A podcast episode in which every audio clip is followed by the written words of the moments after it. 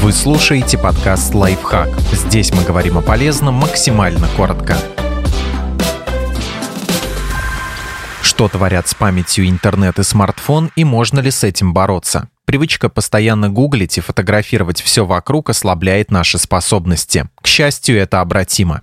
Доступный интернет вызывает цифровую амнезию. Если человек знает, что в любой момент может найти информацию, он запоминает ее гораздо хуже. Эту особенность обнаружили в исследовании и назвали цифровой амнезией или эффектом Google. За счет постоянного доступа в интернет происходит сдвиг в познании. Мы хорошо запоминаем источники информации, а сами данные быстро улетучиваются. Таким образом, мы приобретаем некоторую зависимость от своих гаджетов.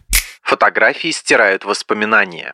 Мы можем запечатлеть любое событие на камеру смартфона, однако это ослабляет нашу собственную память о происходящем. Этот эффект обнаружили в одном исследовании. Участникам дали камеры и отправили в тур по музею, попросив снимать только определенные объекты, а на другие просто смотреть. В результате люди лучше вспоминали экспонаты, которых нет на фото.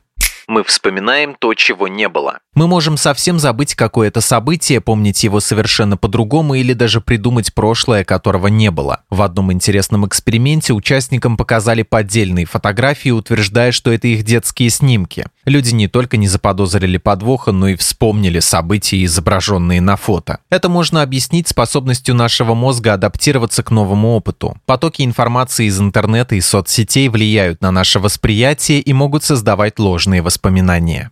Можно ли восстановить память? По сути, память – это связи между нервными клетками мозга. Тренируя ее, вы делаете нейронные дорожки крепче, а перекладывая часть функций на гаджеты, наоборот, ослабляете связи. Исследования показывают, что месяц ежедневных получасовых тренировок улучшает кратковременную память на 30%. А если вы посвятите этому достаточно времени и сил, то сможете добиться невероятных результатов. К примеру, американский студент Алекс Малин начал тренировать память, чтобы лучше учиться, и вскоре дважды выиграл чемпионат Международной ассоциации памяти и установил несколько рекордов. Подписывайтесь на подкаст «Лайфхак» на всех удобных платформах, ставьте ему лайки и звездочки, оставляйте комментарии. Услышимся!